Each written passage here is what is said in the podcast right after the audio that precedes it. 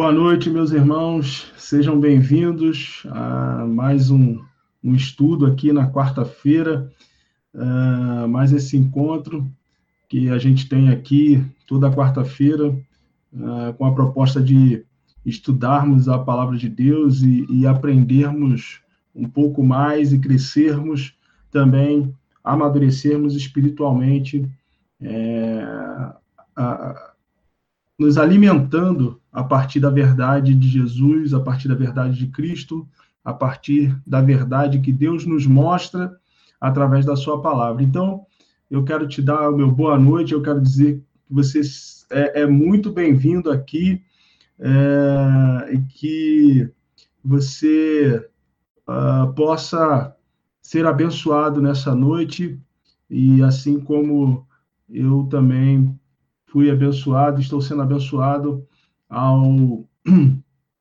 receber de Deus essa palavra para hoje à noite. Hoje a gente vai falar, é, ou iniciar uma série de três estudos falando sobre o texto de Lucas, capítulo 9, versículo 23, um texto muito conhecido de todos nós, onde Jesus dá, dá uma orientação a respeito daqueles que queriam seguir, colocando em três pré-requisitos para seguir Jesus, né, para vir após ele, né, para dar continuidade à sua obra.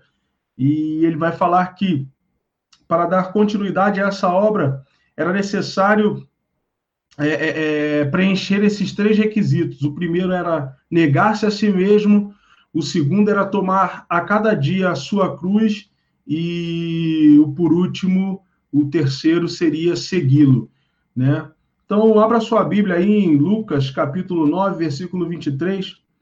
Palavra de Deus, é, texto conhecido, como eu falei aqui, de todos nós, mas existe algumas, algumas nuances, alguns aspectos que a gente pode aprofundar um pouco mais. Amém? E eu conto com você nessa jornada aí. Uh, e dizia a todos: se alguém quer vir após mim, negue-se a si mesmo e tome cada dia sua cruz e siga-me. E dizia a todos: Se alguém quer vir após mim, negue-se a si mesmo e tome cada dia sua cruz e siga-me. Senhor, obrigado pela, sua, tua, pela tua palavra. Nós rogamos, ao Pai, a ti, a direção do teu Espírito Santo aqui nesta noite, que ele venha ministrar sobre nós a tua verdade e produza em nós um crescimento espiritual, de maneira que a gente alcance, ó Pai, a maturidade espiritual e vivamos de acordo com a direção e orientação da tua verdade, ó Pai. Muito obrigado, Senhor, em nome de Jesus. Amém. Então, dentro desse texto base, nós temos aí é, três aspectos importantes da palavra de Deus, né? Primeiro, é, Jesus colocando as condições de segui-lo, né? Ou as condições de ir após ele, né? E há três condições que ele, que ele impõe. A primeira é negar-se a si mesmo, como a gente havia falado. A segunda é tomar a sua cruz, e cada um a sua cruz. E a terceira é segui-lo, propriamente dito. E a gente vai dividir esse estudo em três, é, nesses três pré-requisitos, né? nessas três condições que Jesus aponta. E hoje nós vamos falar especificamente, mais detidamente, sobre negar-se a si mesmo. Então, uh, partindo dessa, desse texto de Lucas, capítulo 9, versículo 23, nós vamos é, trabalhar e desenvolver esse aspecto uh, onde Jesus coloca essas condições. Uh, é interessante porque algumas versões vão falar o seguinte, que Jesus proclamava a, as multidões, né? E aí, no, na, na, na, Almeida Corrigida e Fiel, vai falar que ele dizia a todos, né? E é interessante que quando isso coloca, quando a gente coloca isso dentro de uma perspectiva de ensinamento bíblico e dentro de uma perspectiva da visão do próprio Deus em relação uh, aquilo que seria um chamado a todos nós, a gente percebe que uh, Jesus ele faz um chamado a todos. E aí a gente aprende logo no início que quando o texto começa, Jesus proclamava a multidão, ou então dizia ele a todos, nós podemos entender que o chamado de negar-se a si mesmo, de tomar a sua cruz todos os dias e, e, e, e, seguir a Cristo é um chamado a todos, um chamado para todos, não é um chamado específico para A ou B, mas sim para todos. Né? Então, é, quando Jesus ele explana isso a todos, ele espera isso de todas as pessoas que o queiram, que, que, que o queiram seguir. Ele espera isso de todos que desejam vir após ele. Então, todos que desejam vir após ele precisam negar a si mesmo. Todos que desejam vir após ele precisam tomar a sua cruz é, todos os dias. E para e todos aqueles que desejam vir após ele precisam obrigatoriamente segui-lo. Então, o chamado é para todos, não é para A ou B, mas sim para todos. A pessoa, uh, outro aspecto, a pessoa teria que estar identificada com os fatores condicionais, né, para poder é, é, seguir Jesus. Então, em primeiro lugar, ele diz: olha, aquele que quiser vir, se alguém quiser vir após mim, ou seja, para seguir esse chamado, em primeiro lugar, tem que desejar ir. Se alguém quiser vir após mim, tem que desejar ir. O, Jesus já coloca esse, é, é, é, essa barreira condicional de, de pronto, dizendo o seguinte: quer vir após mim? Deseja vir após mim? Se você quiser me seguir, você precisa querer vir após mim, você precisa desejar ir. Então não é uma imposição, é uma escolha. Jesus ele coloca isso de forma a apresentar uma opção para aqueles que querem. Então, se você quer, você precisa é, é, desejar ir. Então, é, a, é, é, é um dos primeiros aspectos que nós já pegamos aí desse texto, ou seja, a pessoa teria que tem que estar identificada. Se você quer ir após Cristo, você tem que estar identificado com o seu uh, com o chamado. Vocês têm que estar, tem que estar identificado com a, a, a, as perspectivas que Jesus coloca. Não, não pode ser algo que simplesmente é, é, se torna impositivo a partir de uma, de uma preposição, uma proposição uh, onde, onde Jesus ele impõe determinada condição para a gente e nós somos obrigados a aceitar. Não. Deseja, aquele que quiser vir, aquele que deseja vir aquele que tem o desejo de seguir. Ele vi, vi, vem após mim. Né? E aí ele coloca as outras condições, que é negar-se a si mesmo, tomar a sua cruz e seguir. E aí a primeira pergunta que eu quero deixar para você, e a gente vai desenrolar esse negar a si mesmo em três pontos rápido, uh, como é possível negar a si mesmo? E aí a gente tem o texto de Filipenses no capítulo 2, do versículo 5 ao versículo 9, onde Jesus ele deixa, uh, ou na verdade o apóstolo Paulo ele usa o próprio exemplo de Jesus para demonstrar qual deveria ser a nossa atitude em relação a esse posicionamento de desejar vir após Jesus. Ele diz o seguinte: tendes em vós, está no imperativo, tendes em vós o mesmo sentimento que houve em Cristo Jesus, o qual, subsistindo na forma é, é, de Deus não usurpou ser igual a Deus, mas antes esvaziou-se de si mesmo, assumiu a forma de servo e, como homem, se humilhou, se tornando obediente até a morte e morte de cruz. Né? E Deus lhe deu um nome que é sobre todo nome, para que ao nome de Jesus todo joelho se dobre no céu, na terra embaixo da terra, e toda língua confesse que Jesus Cristo é o Senhor. Então, como é possível negar-se a si mesmo? O parâmetro de negar-se a si mesmo está explicitado na fala de Paulo aos Filipenses, no capítulo 2, do versículo 5 ao versículo 9. Ele aí nos ensina uh, o passo a passo, vamos dizer assim, de negar-se a si mesmo. Então, para negarmos a nós mesmos, é necessário observar três aspectos da negação em relação a si mesmo. A primeira é a gente nega a si mesmo obedecendo. A segunda é a gente nega a si mesmo compreendendo quem você é agora. E a terceira, a gente nega a si mesmo perdendo. Então, nós negamos a nós mesmos obedecendo, compreendemos quem nós somos agora e perdendo.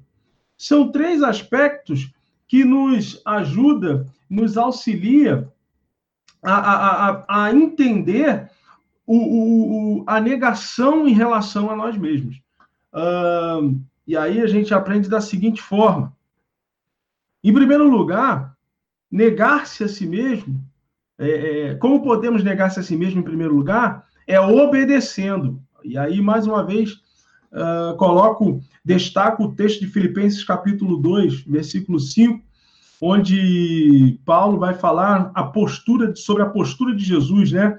Ele se tornou servo, ele se fez homem e ele se humilhou. E aí, às vezes, a gente confunde esse contexto da passagem bíblica, achando que Jesus se humilhou a se tornar homem. Não, não era para Jesus uma humilhação se tornar homem, pelo contrário. É, ele é, se fez como um de nós, justamente como um ponto de, uh, de atender uma exigência e a gente fala isso numa outra oportunidade, mas para atender uma exigência uh, da, da ofensa de Adão em relação a Deus. Então, não era humilhação para Jesus se tornar, se tornar homem. A ideia de humilhação de Filipenses capítulo 2, lá no versículo 5 e 6, onde Paulo expressa isso, tem a ver com a obediência. Ou seja, Jesus se humilha se tornando, se tornando obediente, não se tornando homem. Ele se humilha sendo obediente, não sendo um homem, e não se fazendo como um homem. Não era ponto de humilhação para Jesus ser um homem, mas o ponto de humilhação estava em ser obediente. E a humilhação aí não significa dizer é, é ser alguém é, escorraçado, subalterno no sentido pejorativo da palavra, né?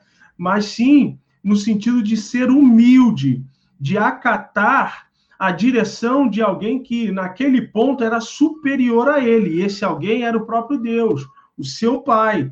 Então, ser humilde, ser, humi é, é, é ser, uh, ser uh, ter uma postura de humilhação dentro de uma relação para com Deus não tem nada a ver com ser humilhado por alguém, mas sim em se humilhar, ou seja, em, em se submeter à direção do senhorio de Cristo, de Deus sobre as nossas vidas. Então, o primeiro aspecto da, de, do negar-se a si mesmo é ser obediente. Uh, por quê? Porque, em primeiro lugar, a obediência manifesta a sua fé. Lá em, em Lucas, no capítulo 17, do versículo 11 ao versículo 19, há um relato uh, de Jesus quando ele ia a caminho de Jerusalém, e aí vai dizer assim: a caminho de Jerusalém passou Jesus pela divisa entre Samaria e Galiléia. Ao chegar num povoado, dez leprosos foram em sua direção e ficaram a certa distância. Então, os gritos chamaram seu nome: Jesus, mestre, tem piedade de nós. Ao vê-los, ordenou-lhes: Ide e mostrai-vos aos sacerdotes. E aconteceu que, enquanto eles caminhavam, foram purificados. Um dos dez, observando que fora curado, retornou, louvando a Deus em alta voz, e prostrando-se com o rosto em terra aos pés de Jesus, muito lhe agradeceu. E este era samaritano. Então Jesus questionou: Não foram purificados todos os dez? Onde se encontram outros nove? Não se achou nenhum outro que voltasse para render glória a Deus, a não ser este estrangeiro? É a pergunta que Jesus faz. Então Jesus declarou: declarou, declarou-lhe: Levanta-te e vai, a tua fé te salvou. A, a, tua fé te salvou. Então, perceba o seguinte: ao passo que aqueles dez homens obedeceram a, a orientação de Jesus, uh, eles receberam a sua cura. Por quê? Porque esta cura estava atrelada a uma postura de fé. É, não sei se você sabe, mas dentro de um aspecto é, histórico judaico, de, uh, naquele contexto, o leproso, o, o, o milagre da cura é, é, de um leproso, ele só era reconhecido mediante a, a, a autenticação desse milagre por meio de um sacerdote. Ou seja, alguém só era considerado curado de lepra se um sacerdote testificasse que aquela cura se estabeleceu. Então, olha só a postura de fé desses homens. Jesus fala para esses dez homens que estavam leprosos, certo? Para eles se apresentarem ao sacerdote como se eles já estivessem curados. Na verdade, eles ainda estavam leprosos. E se eles fossem leprosos, se mostrarem ao sacerdote, o sacerdote não testificaria essa cura, porque efetivamente eles ainda não haviam sido curados. Mas antes da cura se estabelecer fisicamente na vida deles, eles se encaminharam em direção a, a, ao sacerdote, crendo na direção que Jesus tinha dado para ele. Eles foram se mostrar aos sacerdotes é, é, ainda leprosos, mas ao caminhar em direção ao sacerdote, ao caminhar em direção ao local onde estaria o sacerdote, eles foram sendo curados. Por quê? Porque eles acreditaram, eles deram confiança, eles deram é, é, é credibilidade àquilo que Jesus tinha falado. Jesus falou, vai se apresenta. Jesus não falou, fiquem curados da sua lepra e depois vocês se apresentam ao sacerdote para o sacerdote testificar a cura e vocês voltarem ao convívio da sociedade. Não, Jesus falou, vão do jeito que vocês estão, leprosos, se apresentar ao sacerdote. E eles não questionaram.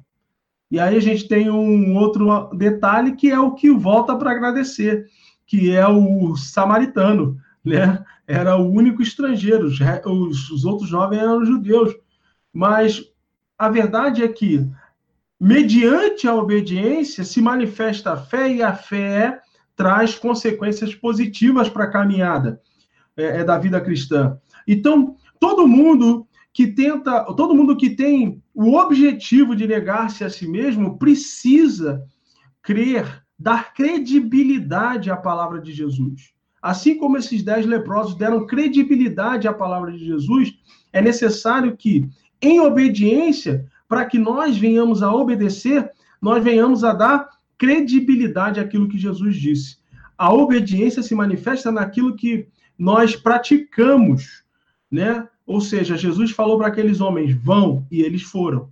O que Deus fala para a gente fazer, a gente precisa fazer. E isso mostra que estamos negando a nós mesmos, porque já não estamos mais nos pautando pelas nossas próprias crenças, no sentido de, de, de nos respaldarmos naquilo que nós achamos que é o certo fazer.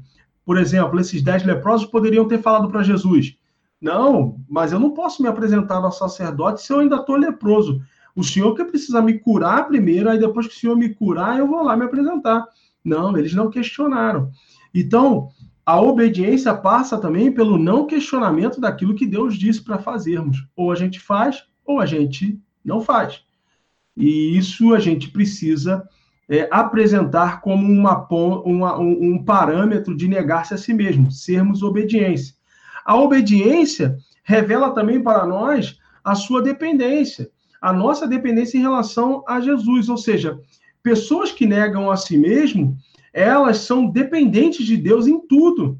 Jesus, na, no, no, no jardim do Getsemane, ele faz uma oração poucas horas antes de ser levado à cruz, é, da seguinte forma: Pai, se possível, passa de mim esse cálice, mas que não seja feita a minha vontade, mas a sua vontade. Mateus 26, 39.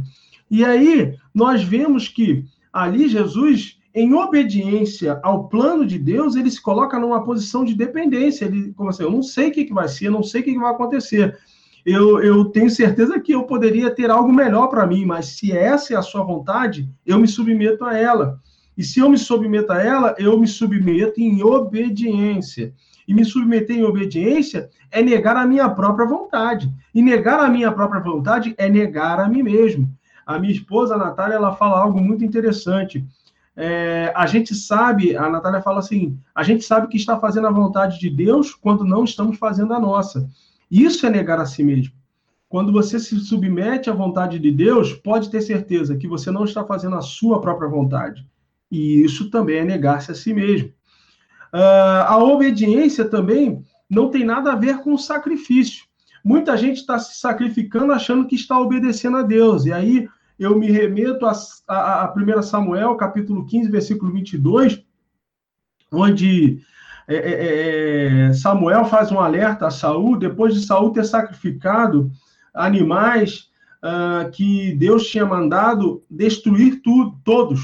E ele pegou, na verdade, como espólio, né, levou para ele alguns animais e sacrificou meia dúzia para dizer, né, aquela fazer aquela meia culpa, né, para para é, é deixar a consciência limpa. Só que não foi essa a ordem de, de Deus. Deus mandou Deus mandou é, dizimar todos os animais.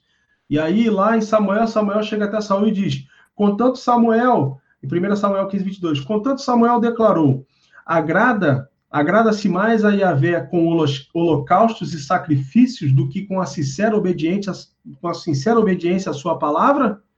De modo algum, a obediência é melhor do que o sacrifício, e a submissão do coração mais do que a gordura dos carneiros. É melhor obedecer do que sacrificar. Sabe por quê? Porque quem obedece não precisa sacrificar nada.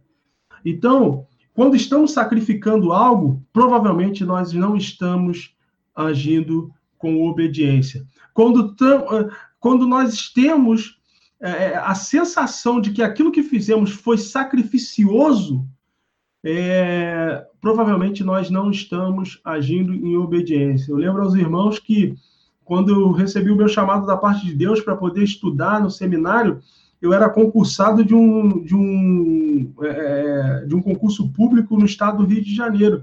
E eu deixei esse, e eu deixei esse concurso público para poder assumir a minha vocação, o meu chamado em Cristo Jesus.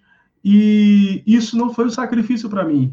Eu, eu, não olho para trás de forma é, a pensar que eu perdi algo no sentido de ser um sacrifício. Eu, me, eu sacrifiquei um emprego público, eu sacrifiquei é, é, é, uma carreira no funcionalismo público por causa de Jesus. Não, não sacrifiquei nada, eu obedeci, é diferente.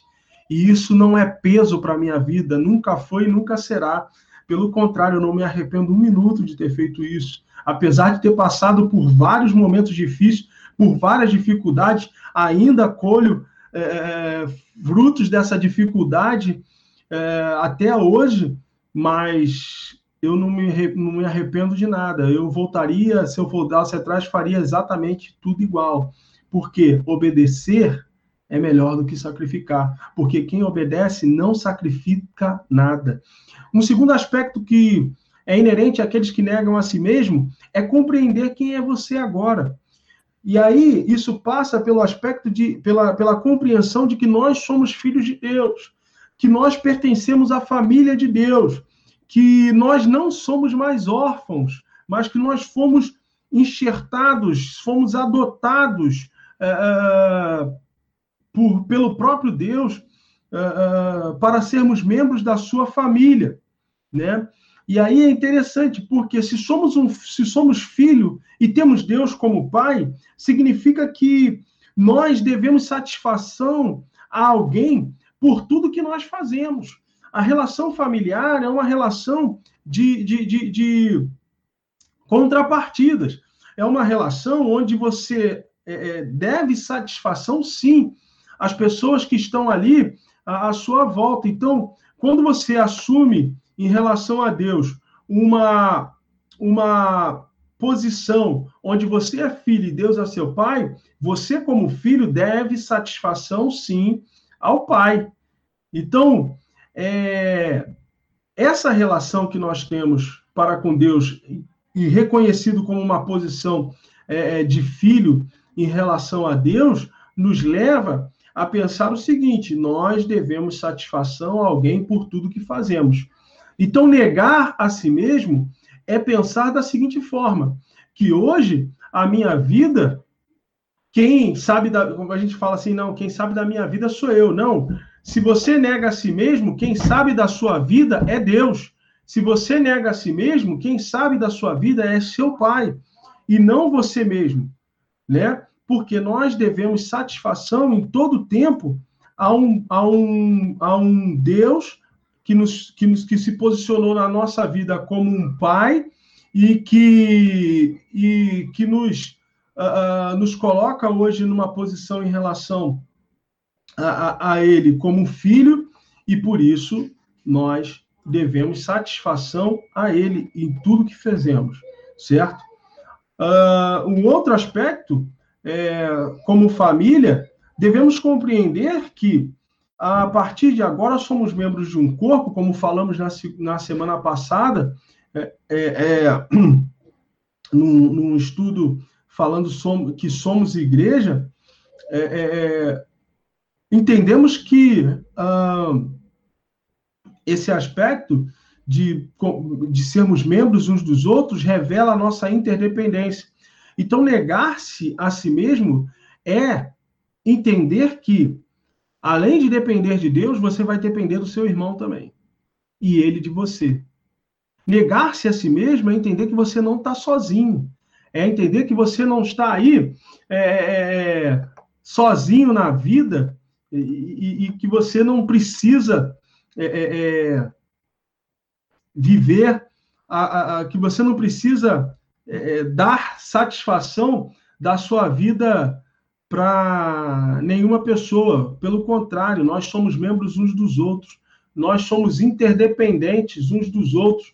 Nós temos uh, uma condição onde que precisamos é, vivenciar a realidade de que estamos ligados uns aos outros e isso nos faz é, é interdependentes. Negar-se a si mesmo é pensar que nós, o que fazemos de bom ou de ruim afeta o todo. E aí, o que, que a gente começa a pensar? Eu começo a avaliar a minha postura e conduta, por quê? Porque quem sabe de mim não sou eu. Quem sabe de mim é o meu pai, eu devo satisfação a ele. Quem sabe de mim não sou eu. Quem sabe de mim é o corpo de Cristo. Então, o que eu faço afeta, o que eu faço na individualidade afeta a coletividade. Então, eu começo a agir e viver de maneira a não afetar o corpo, a não trazer prejuízo para o corpo, mas eu passo a viver de uma maneira a trazer benefícios para esse corpo, que é o corpo de Cristo, que é a igreja que somos nós. Então, compreender isso e viver a partir dessa compreensão, mudar a sua postura, achando que você está sozinho na vida, que você não deve satisfação a ninguém, que quem sabe da sua vida é você, entender que você deve essa satisfação a alguém, sim, entender que você não está sozinho, mas que você é membro de um todo e, e como membro de um todo, o que você faz afeta a vida de outras pessoas, também é negar-se a si mesmo. Por quê? Porque não dá mais para pensar só em você. Você consegue, precisa agora, obrigatoriamente, pensar no outro.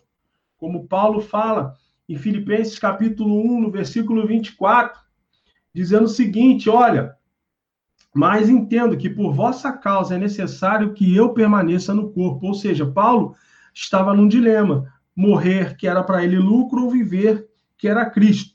E ele vai dizer que morrer para ele era muito melhor porque estaria com Cristo. Mas ele escolheu permanecer no corpo por causa de vós. Ou seja, ele fez uma escolha de continuar sofrendo neste corpo por causa de outros que ainda precisavam dele. E aí, negar a si mesmo é pensar que alguém precisa de você e você precisa viver em prol desse alguém. O terceiro aspecto em relação a negar-se a si mesmo é que nós estamos perdendo. É preciso perder. Negar-se a si mesmo é, é, é saber, conhecer é, como é possível negar-se a si mesmo, é entender que é possível negar-se a si mesmo perdendo. É preciso perder para negar-se a si mesmo. Filipenses capítulo 3, versículo 4 em diante, até o versículo 10, Paulo dizendo aos filipenses o seguinte: Embora eu também tivesse razões para alimentar tal convicção, ora, se alguém julga que tem motivos para confiar na carne, eu ainda mais. circuncidado no oitavo dia de vida, filho da descendência de Israel, da tribo de Benjamim, hebreu de hebreus, quanto à lei fui fariseu, quanto ao zelo persegui a igreja, quanto à justiça que há na lei, irrepreensível. Todavia, o que para mim era lucro, passei a considerar como prejuízo por causa de Cristo. Mais do que isso, compreendo que tudo é uma completa perda quando comparado à superioridade do valor do conhecimento de Cristo Jesus, meu Senhor, por quem decidi perder todos esses valores, os quais considero como esterco, a fim de ganhar Cristo e ser encontrado nele, não tendo por mim, por mim a justiça que procede da lei, mas sim a que é otorgada por Deus mediante a fé, para conhecer Cristo e o poder da, da sua ressurreição e a participação nos seus sofrimentos, identificando-me com ele na sua morte. Paulo está dizendo o seguinte: eu compreendo que tudo que eu conquistei, todos os meus títulos, tudo que eu tinha, tudo que eu ostentei, hoje eu considero como nada. Por quê? E aí ele mesmo escreve isso ao, ao, a, a Efésios, né? aos Efésios, lá no capítulo 2, um texto tão conhecido de nós todos, né? É, pela graça sois salvos, mediante a fé. Isso não vem de vós, é dom de Deus, para que ninguém se vanglorie. Então, negar-se a si mesmo é compreender a graça de Deus. O mesmo apóstolo Paulo se coloca numa posição quando ele questiona, né, coloca diante de Deus, ele, ele fala por três vezes eu pedi ao Senhor que me fosse retirado esse espinho da carne, né? Esse mensageiro de Satanás que foi enviado a mim para que eu não me soberbecesse. E a resposta de Deus para ele foi assim: Paulo, a minha graça te basta. A minha graça te basta. Negar-se a si mesmo é entender que a graça de Deus é bastante. A graça de Deus é bastante. A graça de Deus sobre a sua vida é suficiente. Então, às vezes a gente se empenha em nos posicionarmos de uma forma para que nos demonstremos, viemos a nos demonstrar como uh, talvez os escolhidos de Deus, os separados, os especiais. E Deus fala assim, cara, é isso para mim, porque para mim o que é suficiente é a minha graça sobre a sua vida. A minha graça sobre a sua vida é o que vale. Por quê? Porque a gente passa a compreender que nada está pautado no que fazemos, mas em, está pautado em tudo o que ele fez por nós. Negar-se a si mesmo é se compreender numa posição onde Deus é o autor de todas as coisas e nós temos o privilégio de sermos seus servos. E não que a, é, a obra, o trabalho de Deus seja dependente de nós de alguma forma. Servir a Deus para nós é um privilégio. Eu lembro, assim que eu cheguei na Igreja Batista do Brooklyn, há quase dois anos atrás, conversando com alguns jovens, e eu coloquei isso para eles, falando o seguinte: olha, nós precisamos trabalhar e avançar e fazer essas coisas, essas determinadas coisas. E eu falei para eles: quem vai querer participar, né? E é, dentro dessa minha fala eu coloquei essa, é, essa posição bíblica para eles, falando o seguinte: olha só, o trabalho vai ser feito, independente é, é, de vocês. Por quê? Porque servir a Deus é um privilégio. É um privilégio que Deus está dando para vocês servi-lo. Mas Deus não depende de vocês para que o trabalho flua. E ele vai enviar outras pessoas, vai enviar alguém, vai mandar pessoas para fazer, mas vai acontecer.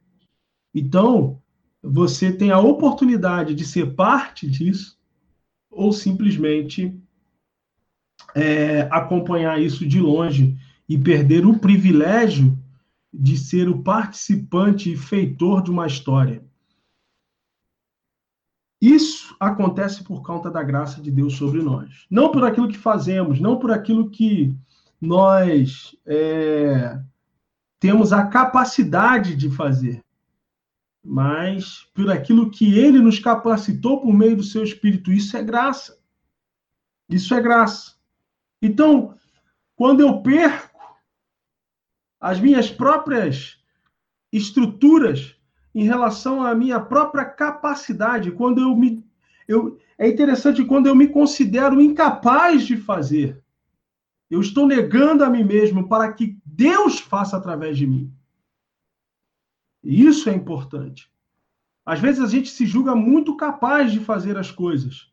E quando nós nos julgamos capazes de fazer determinadas coisas, talvez Deus não haja através de nós, por quê? Porque estamos tentando ocupar o espaço no qual o Espírito Santo teria que trabalhar e agir. Deus não é um Deus de briga, Deus não força nada. Lembra como a gente começou falando? Aquele que quiser, quem quiser vir após mim.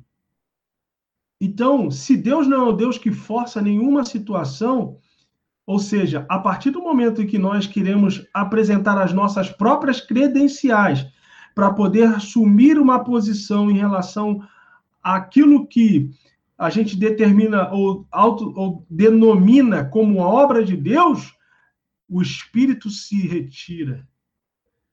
Né? Eu lembro da expressão usada no Antigo Testamento, o Icabode, foi-se a glória de Deus, quando um homem que, que era responsável por guardar a arca da aliança, ele se beneficiou da presença de Deus ali, porque a arca ficava na casa dele, e ele se prosperou e tal, e tudo quando agora eu não lembro quem foi, mandou buscar a arca da aliança na casa dele, eu não sei se foi Davi, mas buscou, a, mandou buscar a arca da aliança na casa deste homem, e a, e a arca da aliança vai embora da casa dele, ele usa o termo Icabode, a expressão, foi-se a glória de Deus. Ou seja, se a gente quer mostrar as nossas com, competências, as nossas credenciais para dizer que somos capazes de fazer, o Espírito Santo se retira, dizendo: vai lá, faça com a sua capacidade. Só que a gente se esquece de João capítulo 15, versículo 5, Jesus dizendo: Sem mim nada podeis fazer. É disso que trata, é disso que Paulo fala em, em Filipenses de 3, capítulo 3, de 4 a 10. Ele está dizendo: Eu retiro todas as minhas credenciais, tudo que eu poderia apresentar como credencial para poder, poder mostrar para esses caras que eu estou falando a verdade sobre o evangelho verdadeiro, eu, eu não eu, eu considero como esterco, eu considero como prejuízo, eu considero como perda, porque eu vou me utilizar da manifestação do poder do Espírito para que a vossa fé não se baseie em coisas vãs, como ele escreve em 1 Coríntios capítulo 2, versículo 4.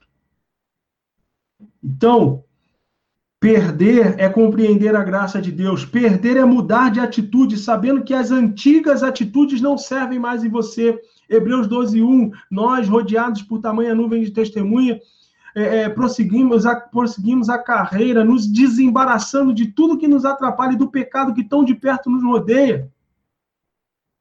Então, lançar fora todas as atitudes antigas, sabendo que essas atitudes antigas não cabem em nós mais, é perda também. Muita gente quer experimentar o novo de Deus, mas vivendo o velho é, é, da velha humanidade, do velho homem. Não é possível. Nós, guarde isso. E eu vou encerrar a minha fala com essa frase. Nós recebemos novas vestes para não termos mais que usar os trapos do pecado recebemos nós novas vestes, para não ter mais que usar os trapos do pecado. Ora, negar a Jesus, negar, ou melhor, negar-se a si mesmo para seguir a Jesus é vestir novas vestes e se desfazer daqueles trapos esfarrapados do pecado, de uma vez por todas. Mudando as atitudes, a postura, mudando os nossos atos, sendo coerentes com a nova vida que assumimos ter. Negar-se a si mesmo é obedecer. Negar-se a si mesmo é compreender quem você é. Agora, em Cristo Jesus, e negar-se a si mesmo é perder. Perder as suas credenciais, para que a credencial da graça se manifeste na sua vida e que você assuma a sua incapacidade para que Deus te torne capaz por meio do seu espírito. É perder as atitudes antigas, assumindo verdadeiramente uma veste nova, uma vestimenta nova e deixando para trás os trapos do pecado. Se fizermos essas três atitudes, se tomarmos essas três atitudes, nós é, com certeza iremos é, dar o primeiro passo para seguir a Jesus é, na sua dar prosseguimento à obra de Jesus como discípulos seus, negando a nós mesmos. Uma boa noite. Eu agradeço a sua presença uh, até aqui, né? Uh, agradeço a presença da minha mãe que esteve aí me acompanhando, Zuleika Goulart é minha mãe, está lá de Bicas, Minas Gerais, aqui, é, acompanhando essa live.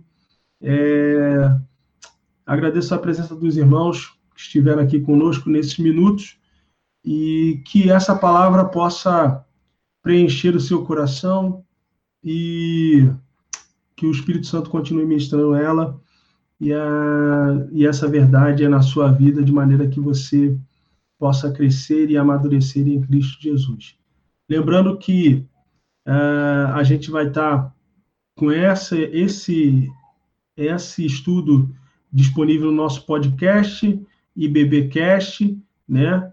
Uh, e também lembrando que você pode ficar por dentro de tudo que acontece seguindo as nossas redes sociais, né? Uh, aí Igreja Batista do Brooklyn, IB Brooklyn, né? No Facebook, Instagram e também aqui pelo YouTube. Se você ainda não se inscreveu no canal, inscreva-se e nos siga aí acionando o sininho que está à sua direita, à direita da sua tela acima. Meus irmãos, muito obrigado pelo, pela atenção. Que Deus continue te abençoando, abençoando a sua vida, a sua casa, te protegendo, te guardando e te livrando de todo mal. Em o nome de Jesus. Amém e amém. Até a semana que vem, onde a gente vai falar sobre tomar a sua cruz. O que, é tomar a sua cruz? Semana que vem aguardo os irmãos aqui também. Ok? Um grande abraço. Deus abençoe. Tchau, tchau.